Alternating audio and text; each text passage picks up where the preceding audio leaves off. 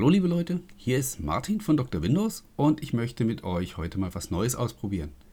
Ich habe nämlich meine ersten Eindrücke zum Samsung Galaxy Note 10 Plus aufgeschrieben und ja, das ist eine ganze Menge Text geworden und da die Leute heutzutage ja oft ein bisschen lesefaul sind und keine Kondition haben, längere Texte zu lesen, hatte ich so ganz spontan die Idee, das mal als Podcast einzusprechen und nun bin ich sehr gespannt auf euer Feedback also A, ob euch das gefällt, ob das ein Format ist, äh, das ihr in Zukunft öfter gerne hören würdet, äh, wie es euch überhaupt gefallen hat, ja und überhaupt. Also ich bin sehr gespannt. Schreibt mir gerne an martin.drwindows.de oder hinterlasst einfach einen Kommentar im entsprechenden Artikel auf Dr. Windows. Ja, dann legen wir auch dann direkt mal los. Der Titel des Beitrags heißt Ausgepackt erste Eindrücke vom Samsung Galaxy Note 10 Plus, DeX und der Microsoft Integration.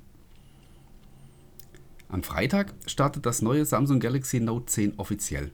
Für die Microsoft Community ist das neue Flaggschiff von besonderem Interesse, denn mit dem Note 10 wollen Samsung und Microsoft ihre Partnerschaft auf eine neue Stufe heben und die Integration zwischen Windows-PC und Android-Smartphone vorantreiben. Ich habe mir das Note 10 Plus besorgt und werde diese Integration natürlich auf den Zahn fühlen. Ist das Note 10 wirklich das beste Smartphone für den Microsoft-Enthusiasten? Diese Frage gilt es zu beantworten und wenn ich schon dabei bin, dann werde ich mich dem Gerät natürlich auch abseits der Microsoft-Integration widmen. Gespannt bin ich auf die Kamera, bei DX, die bei DxOMark sogar besser bewertet wurde als die des Huawei P30 Pro, welches ich zum direkten Vergleich ebenfalls hier habe. Ich kann es mir ehrlich gesagt nicht vorstellen, ich bin sehr gespannt. Hier kommen also meine ersten Eindrücke. Was ist in der Box? Ich habe mich, wie gesagt, für das Note 10 Plus entschieden, genauer gesagt für die 4G-Variante mit 256 GB internem Speicher in der Farbe Aura Glow. Das sieht sehr beeindruckend aus. Das muss ich jetzt ein bisschen ausführlicher schildern, weil ihr seht ja die Bilder nicht. Ist aber natürlich auch wieder so ein bisschen sinnbefreit, denn nachher kommt das Telefon sowieso wieder in die Hülle rein. Na gut, äh, weiter im Text.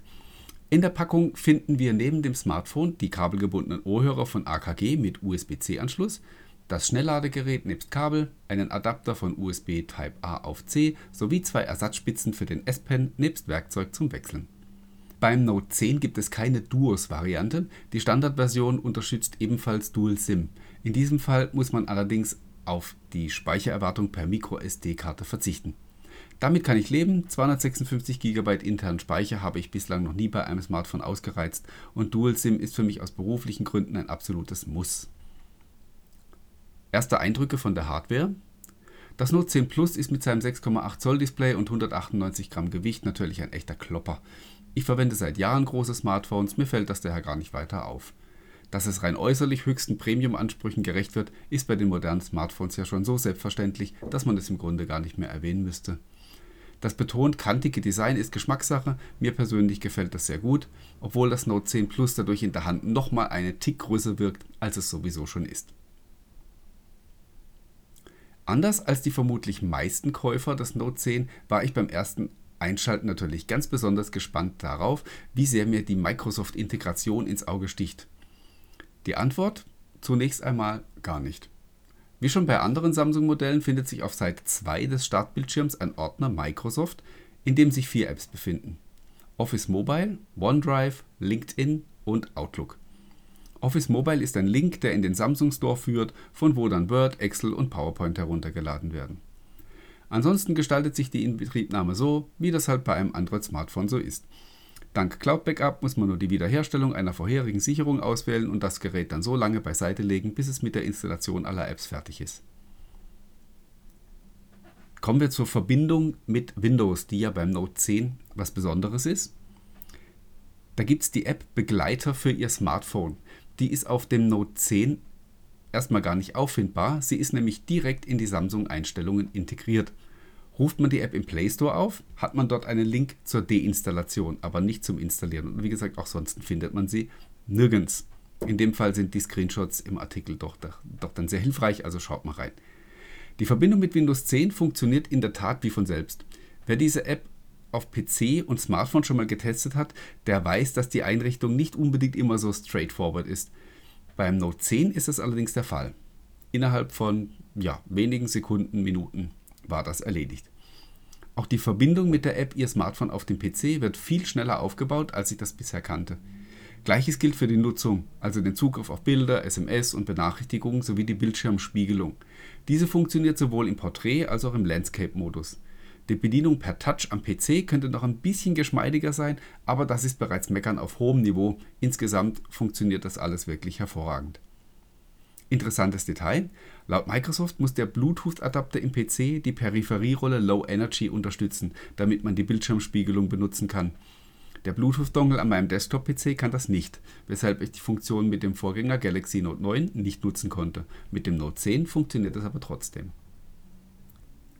Neues gibt es auch bei DeX, der Desktop-Lösung von Samsung, mit der ein Smartphone wie ein PC genutzt werden kann.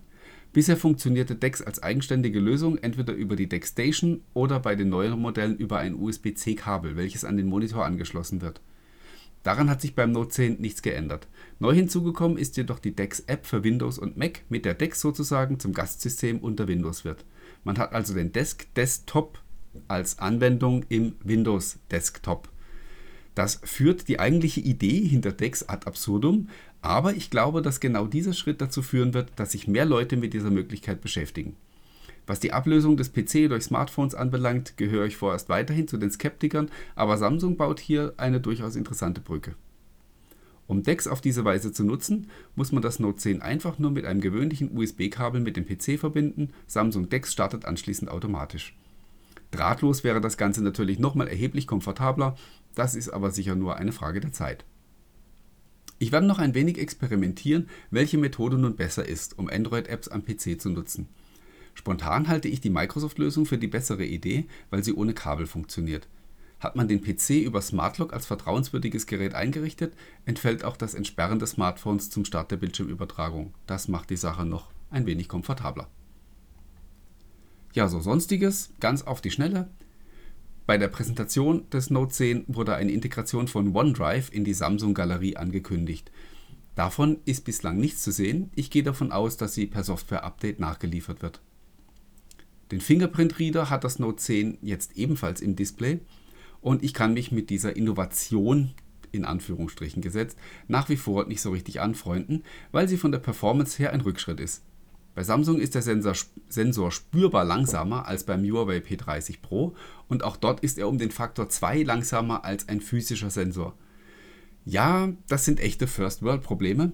Ich verstehe aber trotzdem nicht, warum man hier eine Neuerung nur der Neuerung wegen in den Markt drückt, obwohl sie schlechter funktioniert als das, was man vorher hat. Besonders gespannt bin ich auf die Akkulaufzeit, die bei Samsung traditionell leider miserabel ist. Die Tatsache, dass beim Note 10 seit heute Morgen schon 2% mehr fehlen als auf meinem Huawei P30 Pro, obwohl ich es später eingeschaltet habe und noch gar nicht wirklich produktiv damit arbeite, stimmt mich ehrlich gesagt nicht sehr optimistisch, aber hier warten wir einfach mal die Praxis ab. Auf den neuen strahlend blauen S-Pen bin ich ebenfalls gespannt, sowohl auf seine Schreibfertigkeiten als auch auf die Möglichkeit zur Gestensteuerung. Schade, dass die Liebe zu Microsoft noch nicht so weit geht, dass man OneNote-Notizen am gesperrten Gerät machen kann. Das wäre wirklich ein Killer-Argument für das Note 10 gewesen. Ja, Fortsetzung folgt und gerne greife ich auch eure Fragen in zukünftigen Beiträgen zum Note 10 auf. Äh, immer her damit. Wie gesagt, schreibt mir per E-Mail an martin.drwindows.de oder schreibt einfach in die Kommentare auf Dr. Windows in den entsprechenden Artikel. Ich freue mich drauf und bin gespannt auf eure Meinung. Bis dahin, ciao, ciao.